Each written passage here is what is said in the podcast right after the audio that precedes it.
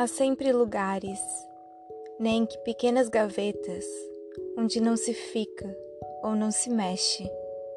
Lugares onde protegemos com garra e ternura uma parte da vida, garantias ou provas de amor, tudo quanto nos mantém ou pode reerguer.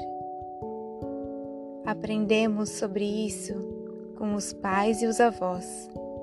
Ficar longe dos pratos de porcelana que se herdam do século XIX, não abrir as cartas de namoro antigas, deixar quietos os brincos que brilham, os recortes dos poemas nas revistas dos domingos da nossa infância, a pagela de São Bento que sabe milagres. Cada coisa, à sua maneira, é a fortuna possível da família. Quando operam de peito aberto as pessoas que amamos, sentimos que alguém anda de pés inteiros dentro de onde não se pode andar.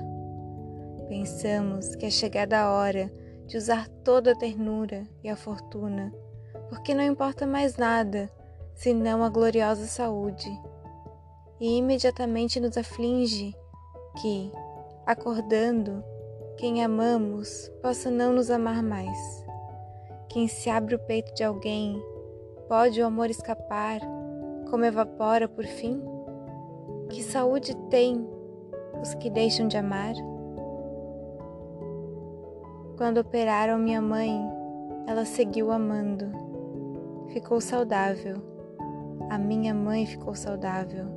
Continuamos todos abrigados no seu coração por alegria, pela ternura e tesouro da família, fica este livro, igualmente bravo, para que entre nele de pés inteiros quem quiser, sem deixar de amar, sem jamais deixar de amar. Walter Ugumãe, no livro Serei sempre o teu abrigo.